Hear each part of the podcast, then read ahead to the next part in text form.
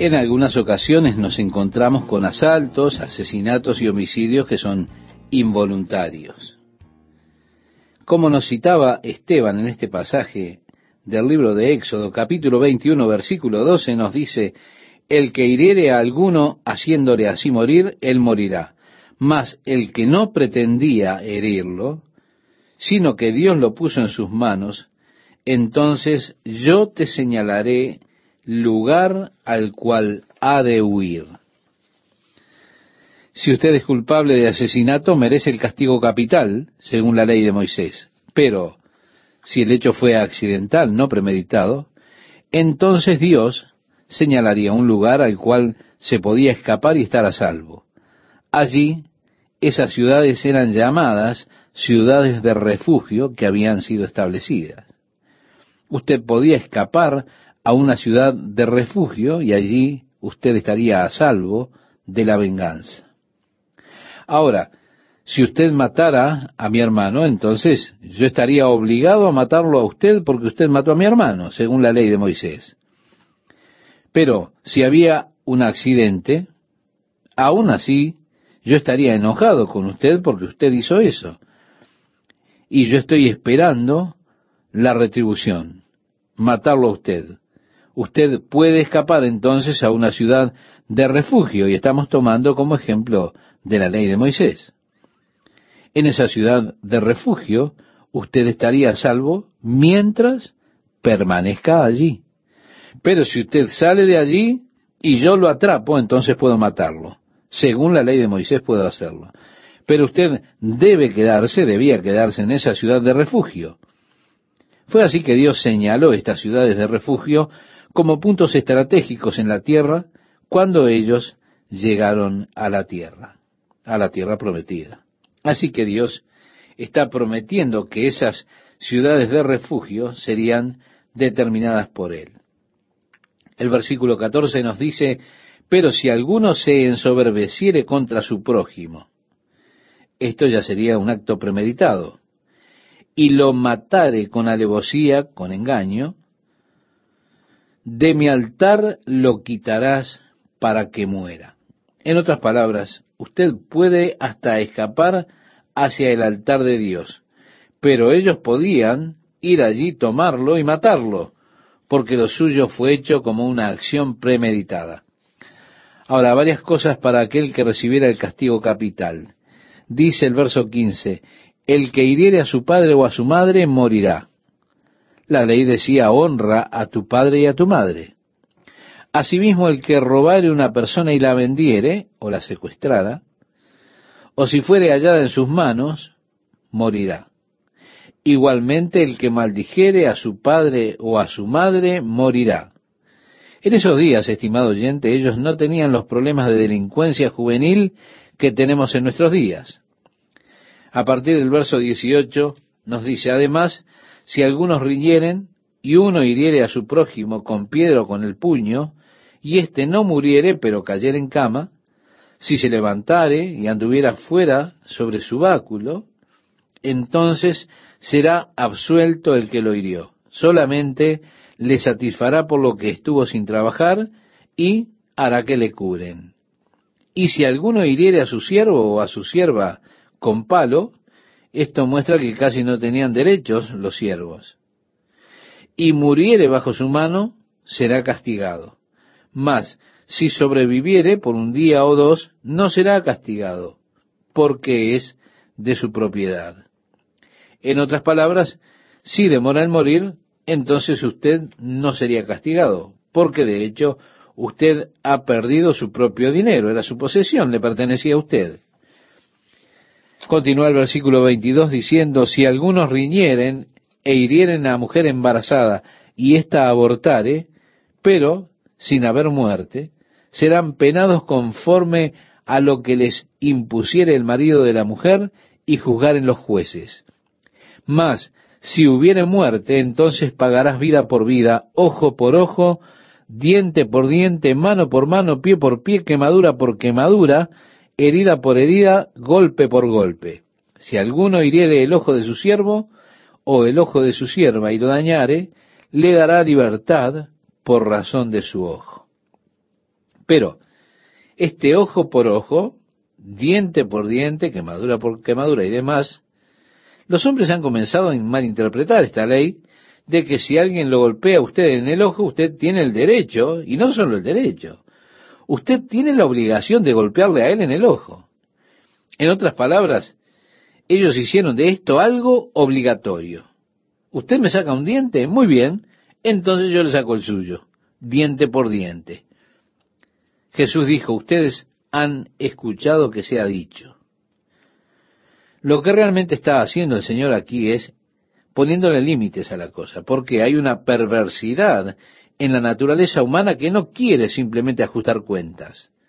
Nosotros queremos más que ajustar cuentas. Mire, era común cuando mis hermanos y yo estábamos creciendo que nos peleáramos entre nosotros. Hacíamos como que éramos boxeadores. Y tal vez algún golpe recibíamos.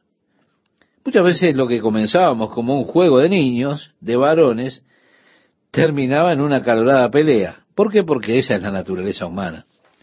Así que esto era para ponerle límites. Un ojo por ojo, no dos ojos por un ojo. Así que el propósito de la ley era que no hubiera excesos. Pero ellos comenzaron a interpretar la ley como una obligación. Por eso fue que Jesús dijo, hey, miren, yo les dije que si un hombre les golpea una mejilla, debían dar la otra. No busquen retribución, no busquen ajustar cuentas. Así que Cristo está dando un concepto totalmente nuevo, distinto para esto. Yo no estoy obligado de dejarle un ojo negro a usted porque usted me golpeó mi ojo. No, según enseña el Señor, es mejor olvidar, mejor dejarlo pasar. Así que Cristo estaba mostrando que la intención de la ley era contener el espíritu del hombre y contener ese espíritu de represalia, ese deseo de venganza. Pero los fariseos la interpretaron mal. A partir del verso 27 de Éxodo capítulo 21 leemos, y si hiciere saltar un diente de su siervo o un diente de su sierva, por su diente le dejará ir libre. Si un buey acorneare a un hombre o a mujer, y a causa de ello muriere, el buey será apedreado y no será comida su carne.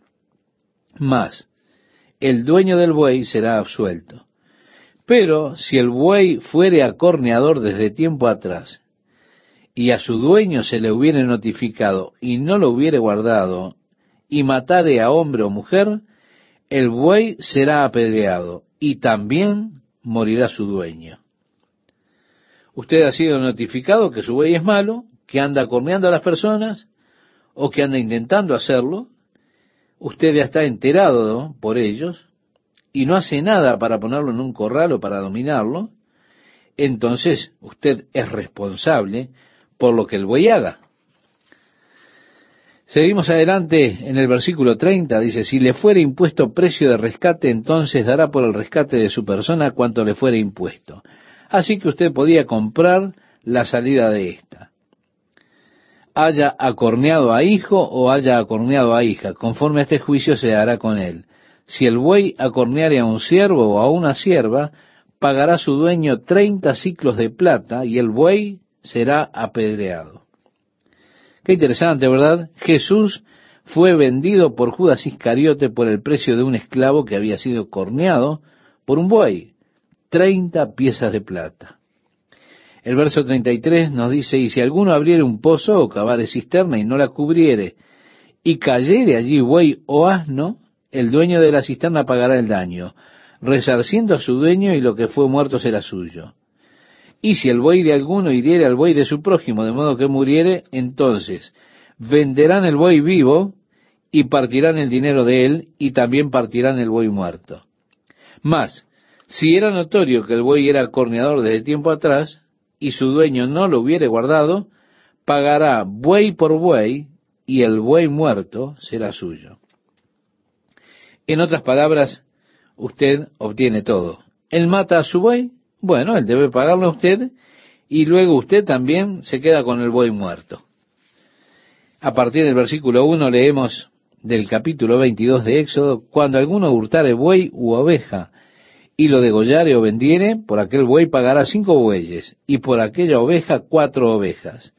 Si el ladrón fuere hallado forzando una casa, y fuere herido y muriere, el que lo hirió no será culpado de su muerte. Pero si fuere de día, el autor de la muerte será reo de homicidio. El ladrón hará completa restitución. Si no tuviere con qué, será vendido por su hurto. Si fuere hallado con el hurto en la mano, vivo, sea buey o asno u oveja, pagará el doble. Si alguno hiciere pastar en campo o viña, y metiere su bestia en campo de otro, de lo mejor de su campo y de lo mejor de su viña pagará. En otras palabras, estimado oyente, si nosotros somos vecinos y usted trae sus ovejas a mi tierra para que coman, entonces yo iré a su campo y traeré de él lo mejor de su campo. Yo puedo ir y tomar para mí lo mejor que usted tenga. ¿Se da cuenta? Continúa nuestra lectura diciendo, cuando se prendiere fuego y al quemar espinos quemare mieses amontonadas o en pie, o campo, el que encendió el fuego pagará lo quemado. Cuando alguno diera a su prójimo plata o alhajas a guardar, y fuere hurtado de la casa de aquel hombre, si el ladrón fuere hallado, pagará el doble. Si el ladrón no fuere hallado, entonces el dueño de la casa será presentado a los jueces para que se vea si ha metido su mano en los bienes de su prójimo. En toda clase de fraude, sobre buey, sobre asno, sobre oveja, sobre vestido, sobre toda cosa perdida, cuando alguno dijere, esto es mío, la causa de ambos vendrá delante de los jueces, y el que los jueces condenaren, pagará el doble a su prójimo. Si alguno hubiere dado a su prójimo asno, o buey, u oveja, o cualquier otro animal a guardar, y éste muriere o fuere estropeado o fuere llevado sin verlo nadie, juramento de Jehová habrá entre ambos, de que no metió su mano en los bienes de su prójimo, y su dueño lo aceptará y el otro no pagará. En otras palabras, si usted me pedía que le guardara su buey y de alguna forma vienen y me lo roban o se pierde, entonces yo le diría a usted, yo juro por Dios que yo no lo toqué. Usted tiene que aceptar mi juramento de que yo realmente no lo toqué, que no fui a entregárselo al carnicero y lo guardé. Así que juramento de Jehová habrá entre ambos, de que no metió su mano a los bienes de su prójimo. Mas, si le hubiere sido hurtado, resarcirá a su dueño, y si le hubiere sido arrebatado por fiera, le traerá testimonio y no pagará lo arrebatado. Pero si alguno hubiere tomado prestada bestia de su prójimo, y fuere estropeada o muerta, estando ausente su dueño, deberá pagarla. Bien, si yo pido prestado un caballo, lo hago trabajar demasiado al calor, entonces yo debo pagarle por su caballo. A partir del verso 15 nos dice, si el dueño estaba presente, no la pagará. Si era alquilada, reciba el dueño el alquiler. Si alguno engañare a una doncella que no fuere desposada y durmiere con ella, deberá dotarla y tomarla por mujer. Si su padre no quisiere dársela, él le pesará plata conforme a la dote de las vírgenes. A la hechicera no dejarás que viva cualquiera que cohabitare con bestia morirá. El que ofreciere sacrificio a dioses, excepto solamente a Jehová, será muerto. Y al extranjero no engañarás ni angustiarás, porque extranjeros fuisteis vosotros en la tierra de Egipto. A ninguna viuda ni huérfano afligiréis, porque si tú llegas a afligirles y ellos clamaren a mí, ciertamente oiré yo su clamor. En los próximos dos casos aquí Dios dice que tomará una posición. La posición que tomará es en defensa del débil y el pobre. Así que, estimado oyente, le recomiendo que tenga cuidado. No saque ventaja o no busque sacar ventaja de personas que ya están en desventaja. Lo trágico para mí es que hay muchos charlatanes que se aprovechan de las personas que ya están en mala condición. Ellos están casi en la quiebra tienen anuncios en los periódicos que les dicen, gane dinero en su propia casa. Y así los hacen involucrarse donde usted haga algún contrato. Y allí en ese contrato dice, todo lo que usted tiene que hacer es comprar esta máquina de 500 dólares y demás, y usted puede comenzar a hacer todas estas cosas, y obtendrá entonces todos estos otros contratos, usted dará mucho dinero, lo que usted hace es perder 500 dólares más aparte de los que ya perdió. Y también se ve en serios problemas buscando la forma de salirse de ese compromiso. Y allí hay personas que se aprovechan de quienes ya están en desventaja. Pero dice que Dios es el que cuida sobre ello. A ninguna viuda ni huérfano afligiréis, porque si tú llegas a afligirles y ellos clamaren a mí, ciertamente oiré yo su clamor. Mi furor se encenderá, dice Dios. Y os mataré a espada, y vuestras mujeres serán viudas, y huérfanos vuestros hijos. Cuando prestares dinero a uno de mi pueblo, al pobre que está contigo, no te portarás con él como logrero, ni le impondrás usura. Esas personas que andan por allí y toman las casas de las personas diciendo, bueno, nosotros te prestamos dinero, pero firma todos estos contratos. Usted se encuentra con que ha entregado su casa y ellos luego la venden a espaldas suyas. Amigo, todas estas personas un día tendrán que responder ante Dios. A partir del verso 26 dice, si tomares en prenda el vestido de tu prójimo, a la puesta del sol se lo devolverás. En otras palabras, si usted acude a mí y me pide dinero prestado porque usted está realmente desesperado y yo digo, ¿qué me darás como garantía de que me pagarás? Bueno, te dejo mi campera, te dejo mi abrigo. Pues antes de que el sol se ponga, yo tengo que devolverle su abrigo a usted, porque especialmente en aquellos días ellos no tenían mantas térmicas. Lo que ellos utilizaban para cubrirse del frío, para protegerse en la noche, era su propia ropa. El verso 27 nos dice, porque sólo eso es su cubierta, es su vestido para cubrir su cuerpo. ¿En qué dormirá? Y cuando él clamare a mí, yo le oiré, porque soy misericordioso. El Señor es más misericordioso con el pobre que con el opresor. Su oído está atento a su clamor. Si usted los está oprimiendo, usted es culpable de oprimirlos. Y ellos clamarán al Señor debido a su opresión. Tenga cuidado. Usted se está poniendo en un terreno muy peligroso. Yo amo a Dios por su deseo y preocupación y su cuidado por el pobre. Amo a Dios porque Él es misericordioso y porque Él cuida de los que son oprimidos. ¿Cuánto aprecio yo la misericordia de Dios? Oh, sí la aprecio, estimado oyente. Dice el verso 28, no injuriarás a los jueces, ni maldecirás al príncipe de tu pueblo. Bueno, me alegro que él no haya dicho que usted morirá si lo hace. Pero sin embargo nos dice que no lo hagamos. De hecho, ¿qué es lo que enseña el Nuevo Testamento? Enseña, oren por aquellos que están en autoridad sobre nosotros. Esa es realmente nuestra obligación y responsabilidad, orar. Mire, yo no quisiera ser un juez, tampoco el presidente. De hecho, ni siquiera un legislador. Yo no quisiera tener que responder por las cosas que suceden en el gobierno. Simplemente eso. En el versículo 29 de este capítulo 22 dice, no demorarás las primicias de tu cosecha ni de tu lagar. Me darás el primogénito de tus hijos. Usted no atrasará, no aplazará el pago de lo que es debido a Dios. El diezmo, los primeros frutos usted no debe retener, no debe demorarse en eso. Diciendo, bueno, si tenemos suficiente, entonces sí, vamos a dar para Dios. Realmente usted no debe demorar en ofrecer los primeros frutos y el primogénito, según la ley. Recuerde que los primogénitos en Egipto fueron asesinados. Desde ese momento Dios reclamó el primogénito. Su hijo primogénito le pertenece a Dios. Y esto también era así para los animales. El primogénito siempre pertenecía a Dios.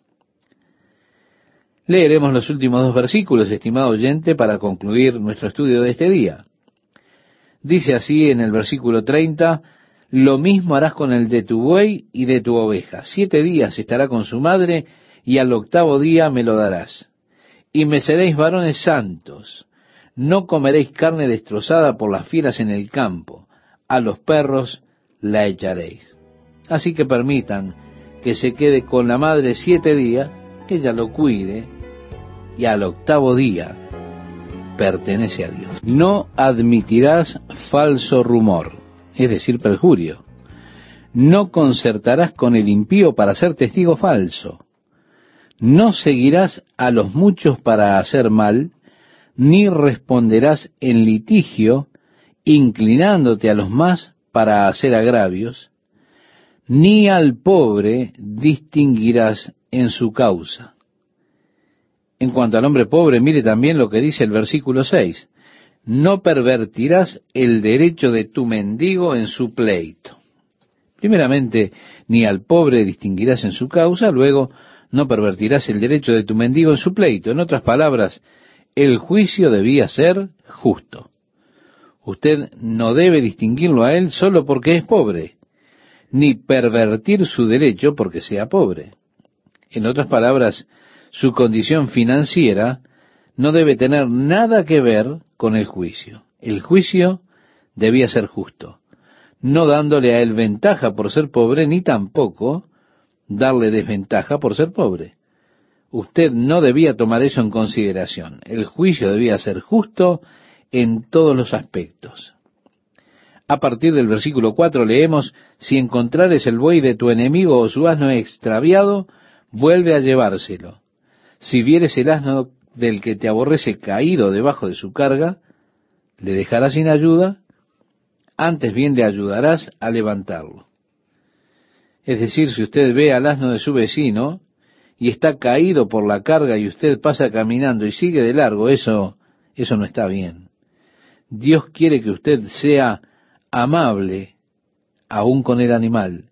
Usted debe ayudarlo a pesar de que el vecino lo odia a usted, que él tenga una gran contienda con usted. Ese animal no tiene ninguna pelea con usted.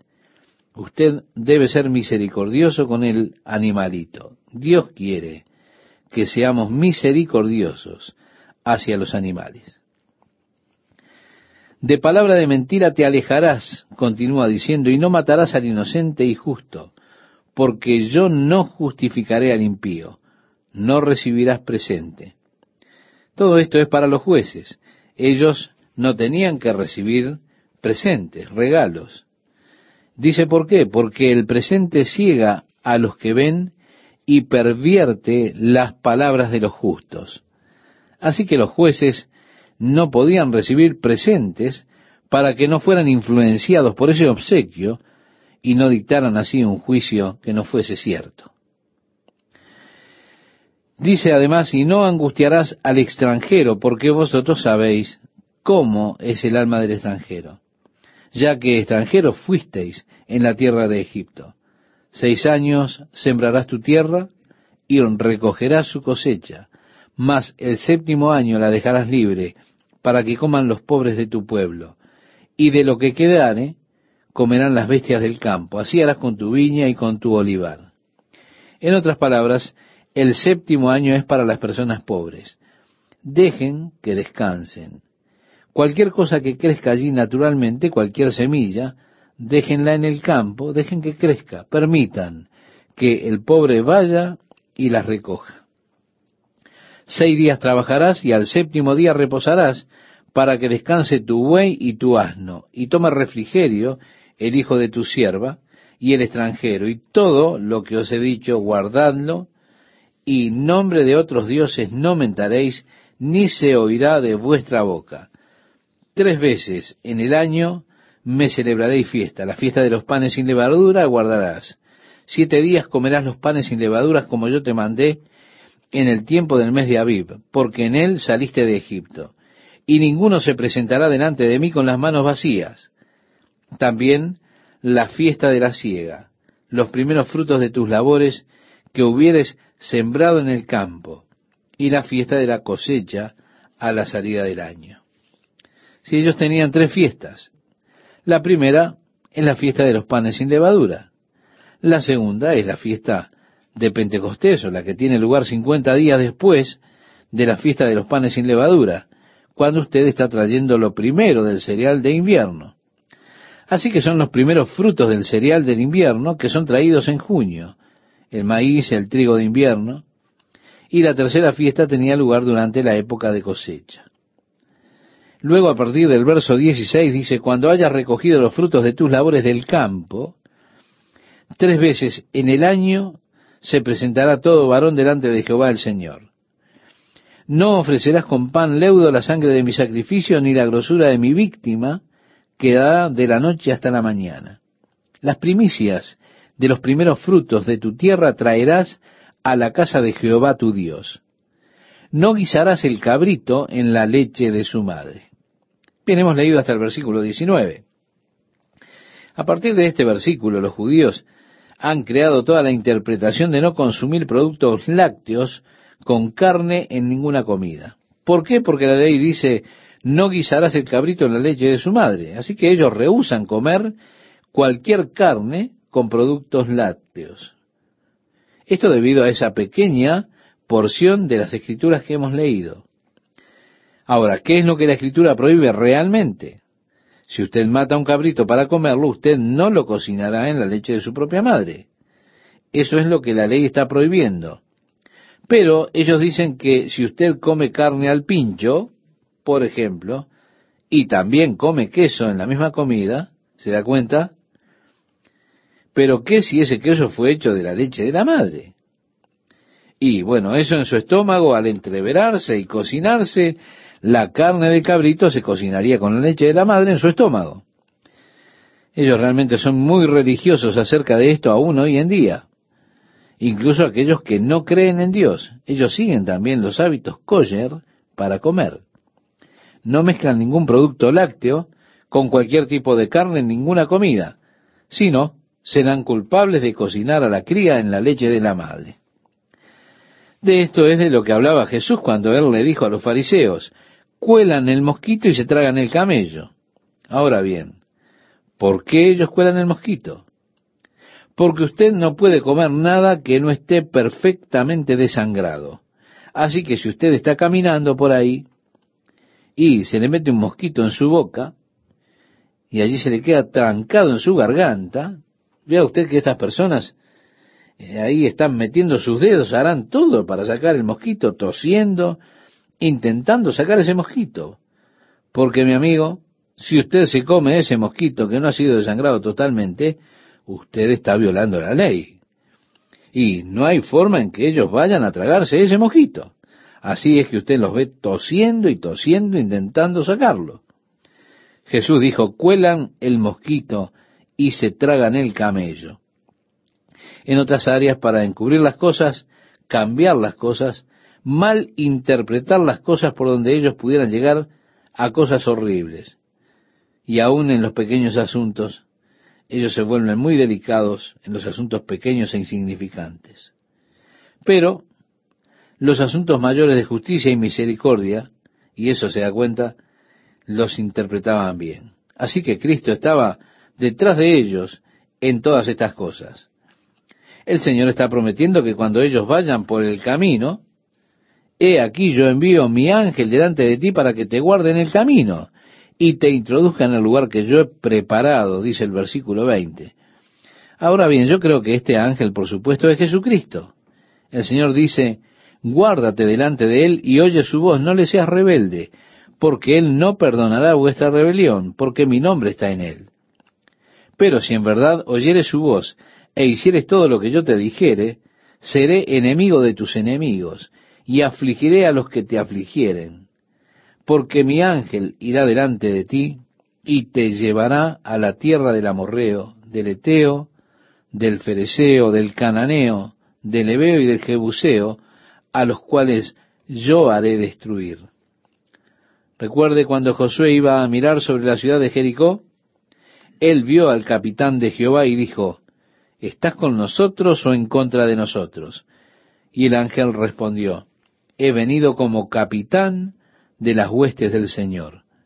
Las huestes del Señor, el ángel de Jehová yendo delante de ellos para guiarlos. Muchos estudiosos de la Biblia aceptan esto como una de las apariciones de Cristo, una teofanía, es decir, una aparición de Dios en el Antiguo Testamento, realmente en la persona de Cristo. Continuamos leyendo y nos dice, no te inclinarás a sus dioses, ni los servirás, ni harás como ellos hacen. Antes los destruirás del todo y quebrarás totalmente sus estatuas. Mas a Jehová vuestro Dios serviréis, y él bendecirá tu pan y tus aguas, y yo quitaré toda enfermedad de en medio de ti. No habrá mujer que aborte, ni estéril en tu tierra, y yo completaré el número de tus días. Yo enviaré mi terror delante de ti, y consternaré a todo pueblo donde entres, y te daré la cerviz de todos tus enemigos. Enviaré delante de ti la avispa, que eche fuera al Ebeo, al Cananeo y al Eteo de delante de ti.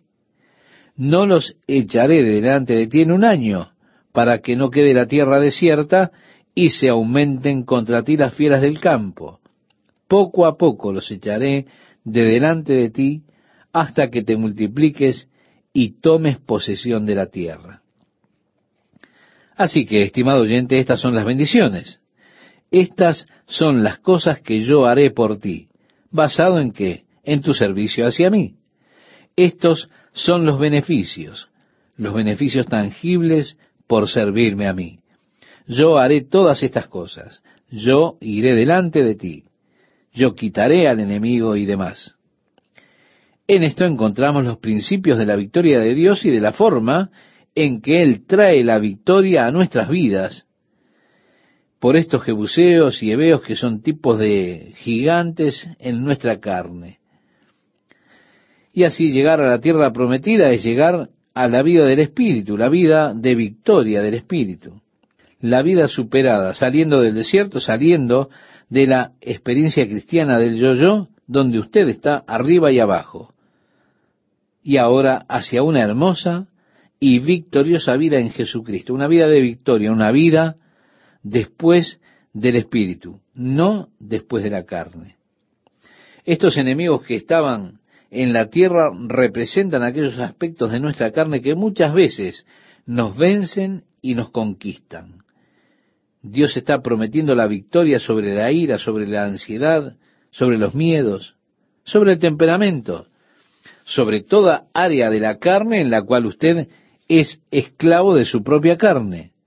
Dios le está prometiendo a usted la victoria, pero sobre una cosa o un área a la vez, poco a poco. Él dijo, yo no las podré quitar en un solo año. Es que Dios simplemente no le da a usted una perfección instantánea. Nosotros crecemos en gracia, crecemos en conocimiento de nuestro Señor y Salvador Jesucristo. Así que el proceso de la vida de victoria de Dios es reiterado para nosotros aquí, hasta que tomemos posesión de la tierra. El versículo 31 dice, y fijaré tus límites desde el mar rojo hasta el mar de los filisteos, y desde el desierto hasta el Éufrates, porque pondré en tus manos a los moradores de la tierra, y tú los echarás de delante de ti. No harás alianza con ellos ni con sus dioses.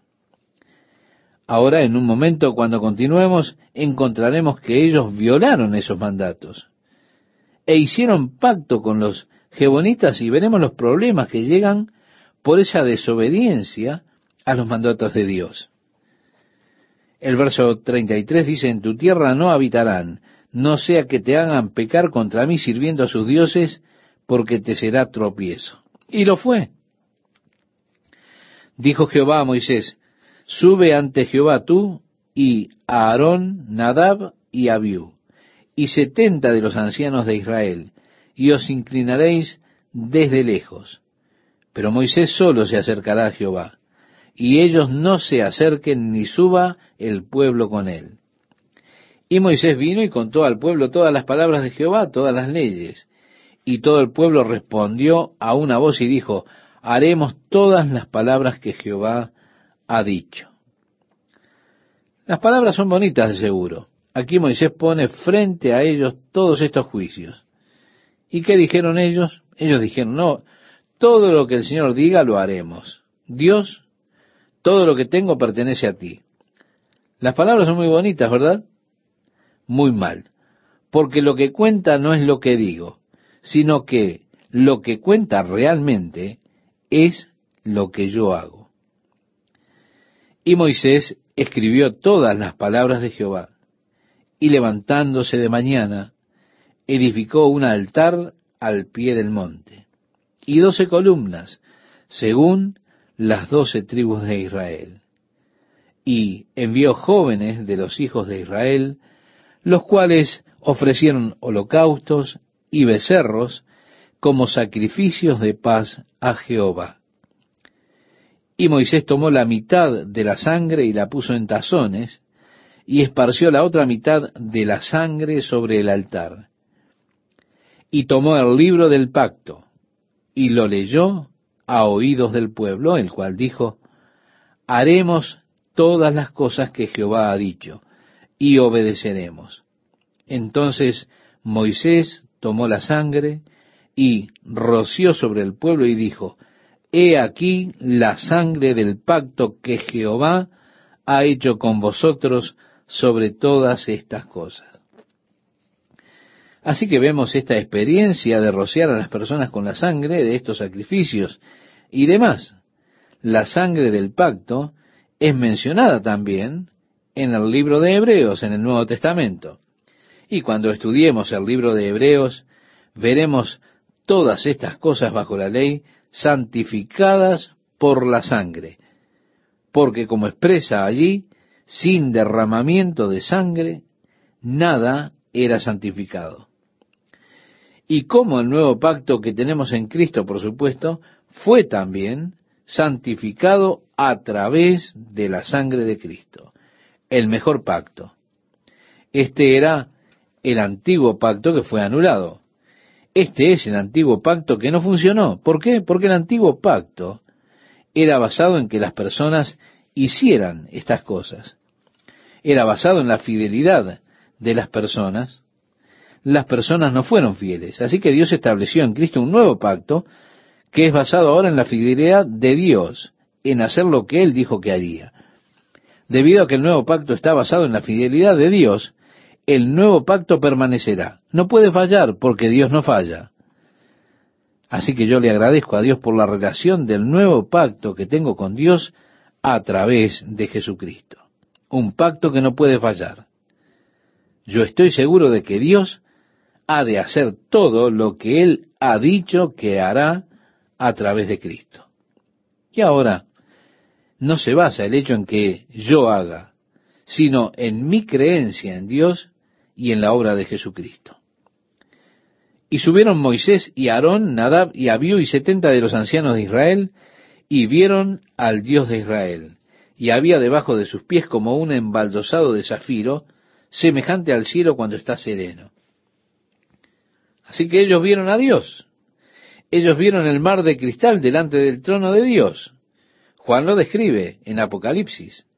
El mar de cristal delante del trono de Dios. Usted dirá, espera un momento, Jack. ¿Qué quiere decir usted con que vieron a Dios? En el Evangelio de Juan, Juan declara, ningún hombre ha visto a Dios, sino el unigénito que está en el seno del Padre, Él le ha manifestado. ¿Qué significa eso entonces? ¿Ellos vieron a Dios? Oh, yo no lo sé, pero tengo que comparar escritura con escritura. Y el hecho que leemos, ningún hombre ha visto a Dios, sino el Hijo unigénito que está en el seno del Padre, él ha declarado, Él le ha declarado, y las escrituras también declaran que usted no puede ver a Dios y vivir. Debo asumir entonces que cuando dice, y vieron al Dios de Israel, asumo que ellos lo vieron a Él tal vez en visión, como Isaías y como Ezequiel, y como otros que vieron a Dios en una visión, pero realmente no vieron a Dios mismo, que es algo imposible para el hombre. Ningún hombre ha visto a Dios jamás.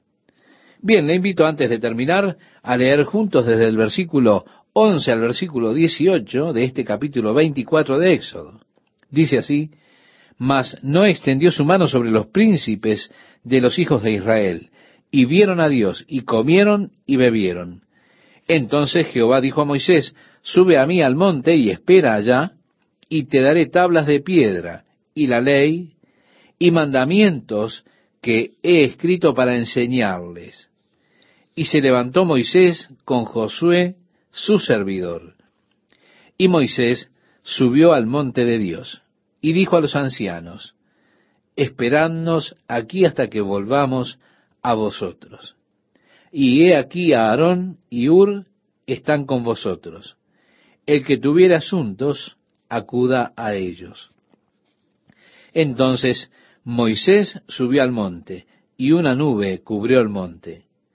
Y la gloria de Jehová reposó sobre el monte Sinaí, y la nube lo cubrió por seis días. Y al séptimo día llamó a Moisés de en medio de la nube.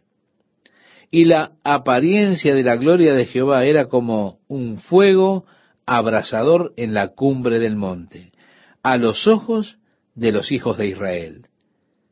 Y entró Moisés en medio de la nube, y subió al monte, y estuvo Moisés en el monte cuarenta días y cuarenta noches. Sí, y mientras él estuvo allí, Dios le dio los detalles para la construcción del tabernáculo, es decir, el lugar en el cual Dios se habría de encontrar con el pueblo de Israel, el lugar de encuentro de Dios con aquellas personas. Y subieron Moisés y Aarón, Nadab y Abiú, y setenta de los ancianos de Israel, y vieron al Dios de Israel. Y había debajo de sus pies como un embaldosado de zafiro, semejante al cielo cuando está sereno.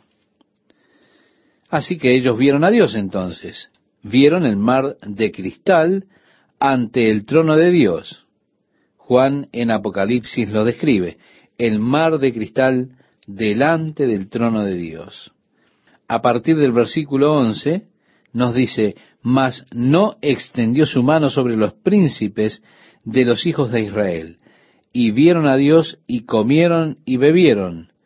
Entonces Jehová dijo a Moisés, sube a mí al monte y espera allá, y te daré tablas de piedra, y la ley, y mandamientos que he escrito para enseñarles.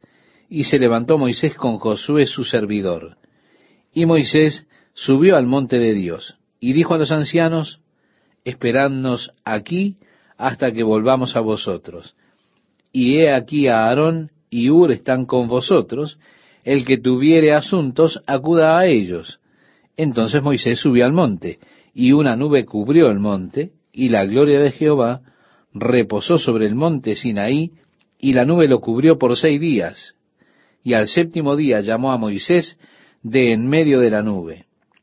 Y la apariencia de la gloria de Jehová era como un fuego abrasador en la cumbre del monte, a los ojos de los hijos de Israel.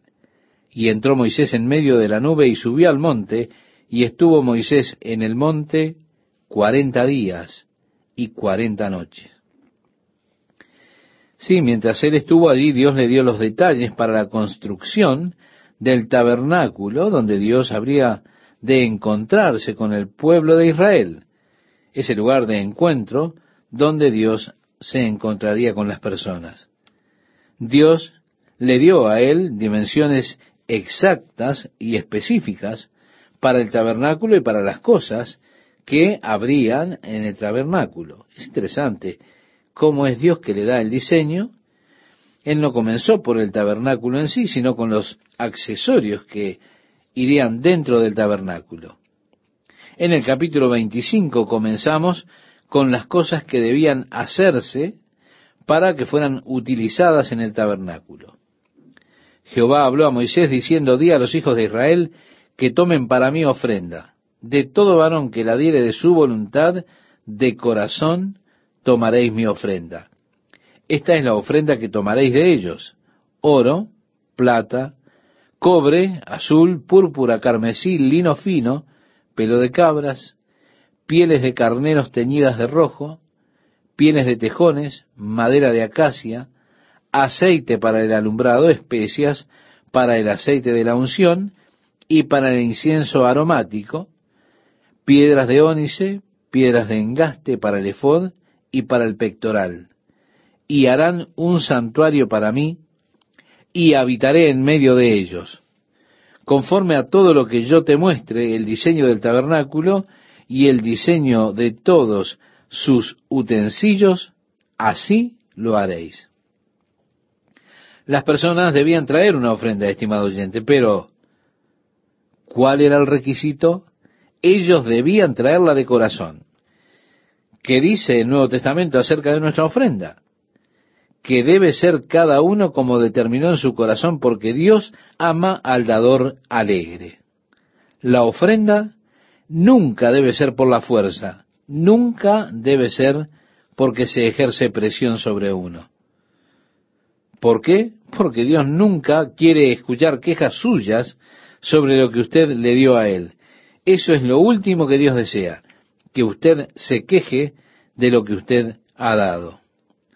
Ahora bien, si alguien lo presiona a usted para ofrendar y usted no está dando de corazón, sino porque alguien realmente puso sobre usted esa presión, usted debe entonces eh, excusarse por lo que usted se ha comprometido, por lo que ha dado. Y cuando usted recibe este pequeño aviso que dice, hermano, su compromiso está vencido, no hemos tenido noticias suyas desde hace un mes o más, y su compromiso, en fin, y la iglesia está dependiendo de usted en que usted cumpla con su compromiso. Y usted piensa, oh, yo tengo que hacer el cheque. Y usted está enojado con eso. Mire, eso disgusta a Dios. Él dice, quédatelo, yo no lo quiero. Él no quiere que usted sienta dolor por lo que le ha dado a Él. Es terrible ofrendar a Dios de mala gana. Él prefiere que usted se lo guarde para usted.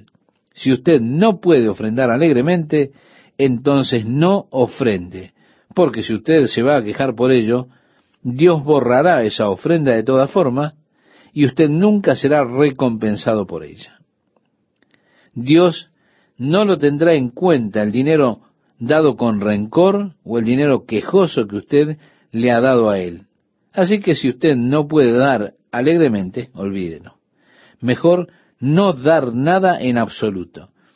Usted estará mejor no ofrendando nada que ofrendando y luego quedarse allí quejando por haberlo hecho. Muchacho el otro día me escribió una carta y decía que él estuvo aquí y que estaba enojado debido al hecho de que él salió a fumar un cigarrillo y los sugieres no le permitieron entrar al final del sermón, pues él quería entrar, sentarse allí con su novia nuevamente en la primera fila. Así que él realmente estaba enojado porque los sugieres no le permitieron regresar. Y él dijo, yo puse dos dólares en la ofrenda y luego ellos no me permitieron sacarlos. Así que yo le mandé un par de dólares y le dije, lo siento por eso. No era acerca del hecho de que ellos no le permitieran regresar. Yo lo sentía por la mala actitud que él había tenido. Y le dije que lo sentía por la actitud que él tuvo, el hecho de que él estaba tan enojado. Dios seguramente no necesitaba esos dos dólares. Si él está enojado porque los ofrendó, amigo, es mejor devolvérselo. Si usted ha dado dinero aquí y está enojado por lo que ha dado, tal vez yo dije algo que lo molestó a usted y usted se está quejando y está diciendo, ¿para qué puse mi ofrenda? Eso está muy bien. Acérquese a mí y tendrá su dinero devuelto. Nosotros no queremos ningún dinero con quejas para el reino de Dios. Dios no lo quiere, nosotros tampoco. Es una cosa horrible darle a Dios y luego quejarse acerca de lo que hemos dado. Yo odio que las personas digan, bien, yo estaré muy feliz en ayudarlo. Y luego ellos se quejan todo el tiempo. Ellos ofrecen darle algo y luego usted va a recogerlo. Ellos comienzan a quejarse acerca de eso. Amigo, si usted no quiere, no lo ofrezca. Cuando me encuentro con esa situación, trato de devolver ese dinero lo más rápido posible. Yo no lo quiero, porque Dios tampoco lo quiere. Dios ama al dador alegre. Oh, ¿cómo se regocija Dios cuando usted da con alegría y dice, gracias Señor, por esta oportunidad que tengo de poder dar. Toma esto, Señor, es todo tuyo. Ofrendar alegremente. Sí, Dios se regocija en eso. Dios bendice eso. Si usted no puede dar de esa manera, amigo, le recomiendo que no lo haga. Ahora, primeramente, él le dice acerca del arca que estaría en el lugar santísimo, el lugar central del tabernáculo, el lugar donde ellos se encontrarían con Dios. Note usted que Dios dice, conforme a todo lo que yo te muestre, el diseño del tabernáculo y el diseño de todos sus utensilios, así lo haréis. ¿Por qué?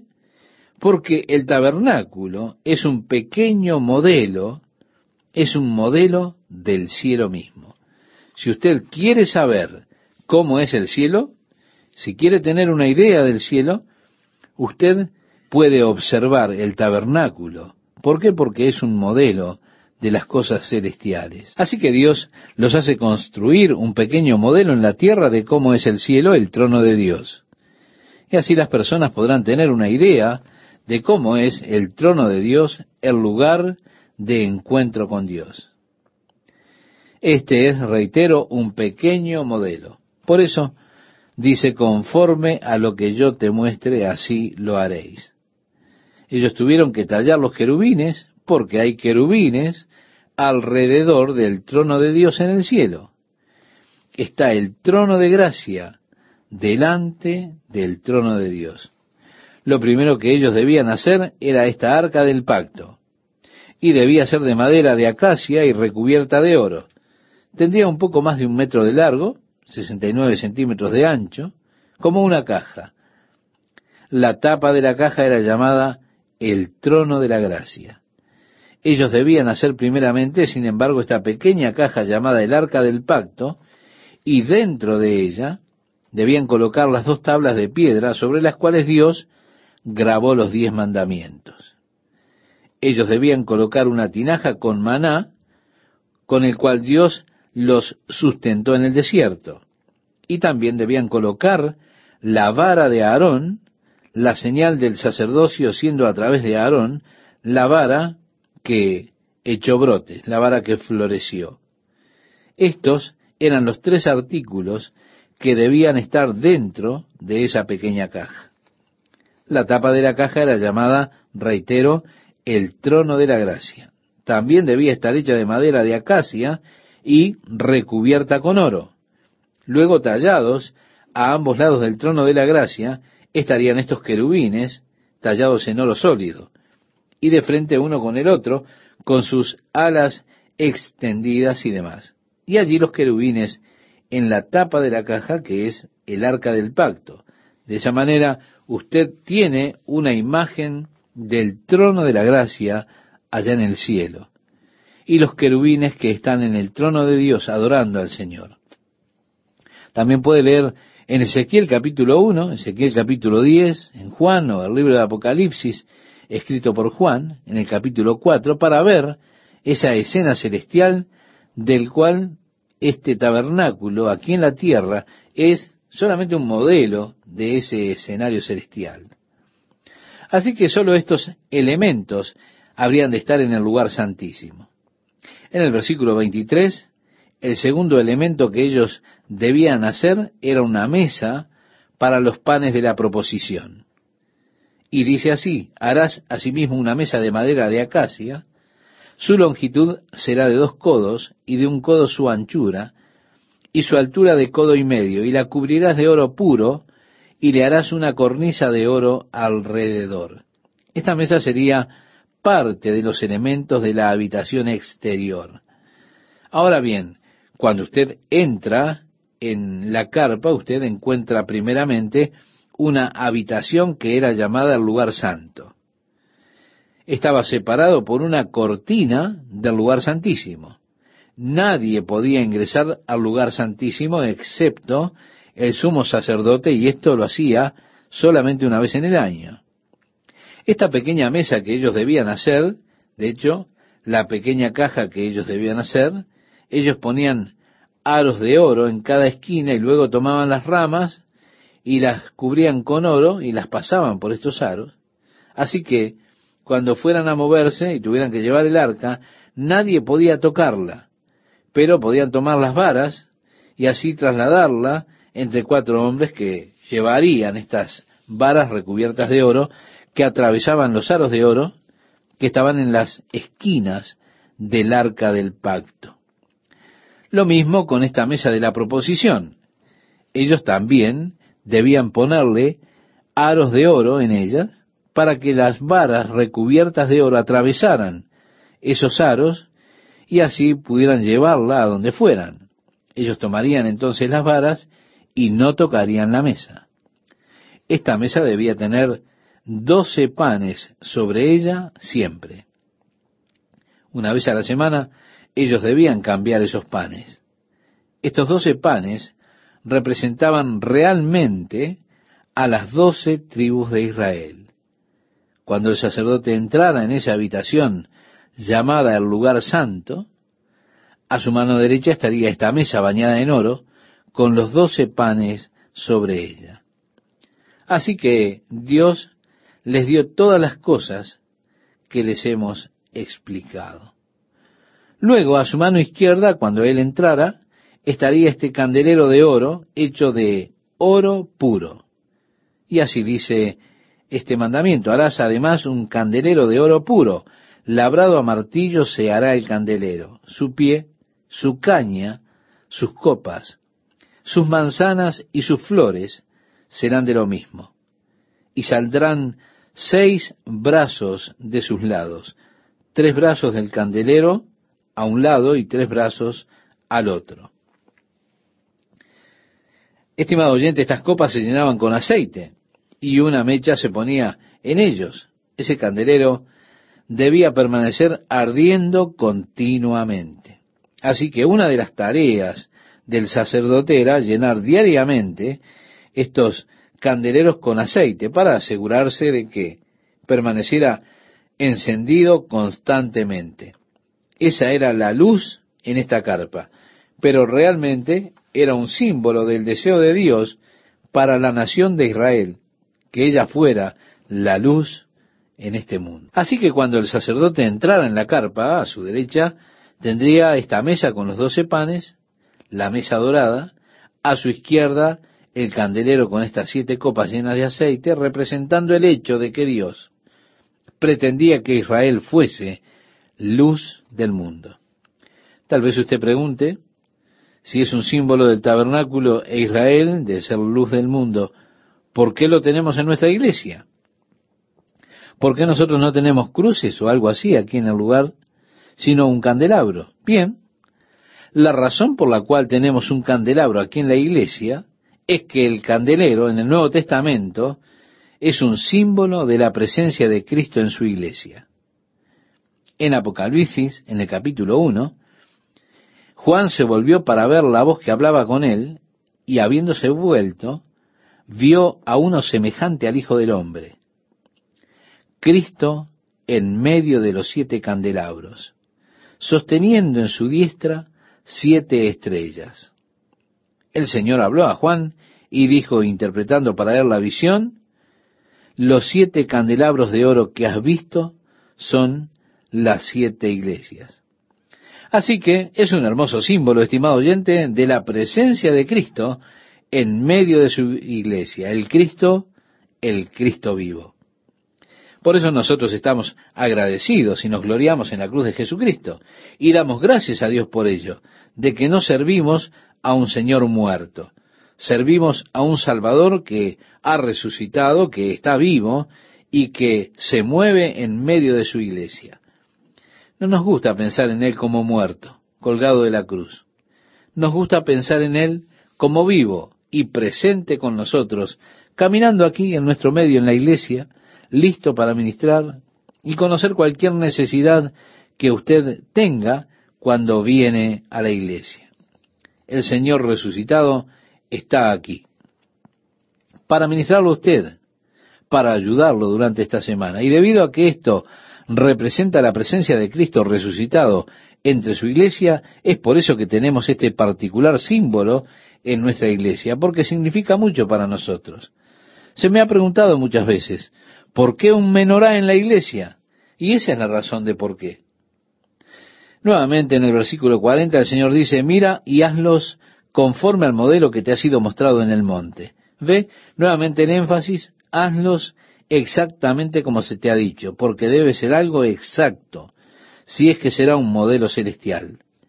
En el libro de Hebreos se nos dice, los cuales sirven a lo que es figura y sombra de las cosas celestiales, como se le advirtió a Moisés cuando iba a erigir el tabernáculo.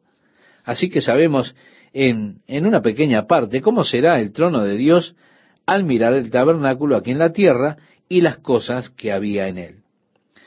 Avanzaremos un poco más rápido en lo que nos queda de Éxodo. Hemos intentado más o menos darle un panorama en lugar de ir profundamente en estas cosas. Es que se vuelve un poco tedioso y un poco redundante porque primero dice, háganlo de esta manera y luego él vuelve a decir en el siguiente capítulo, y ellos lo hicieron de esta manera. Y repite las mismas cosas, solamente diciendo, ellos lo hicieron así. Y eso es un poco redundante, aparentemente es así. Así que en lugar de estancarnos y no movernos, nos moveremos más rápidamente y solo habremos de darle un vistazo general para que usted pueda tener la imagen en su mente. Cuando usted piense en el tabernáculo, que usted pueda tener una imagen de esa tienda de dos habitaciones. La primera con la mesa de oro, con los panes de la proposición a la mano derecha, el candelabro en la mano izquierda, y luego el altar frente a la cortina.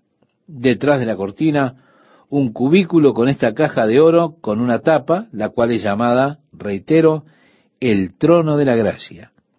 Allí dos querubines esculpidos sobre ella, donde sólo el sumo sacerdote podía entrar un día en el año, lo que es conocido como el Yom Kippur, para hacer expiación por la nación, por sus pecados, esto una vez al año. Así que ahora nos moveremos un poco más rápidamente para terminar, estimado oyente, el libro de Éxodo, deteniéndonos solamente en aquellos lugares que son realmente significativos para nosotros que somos cristianos.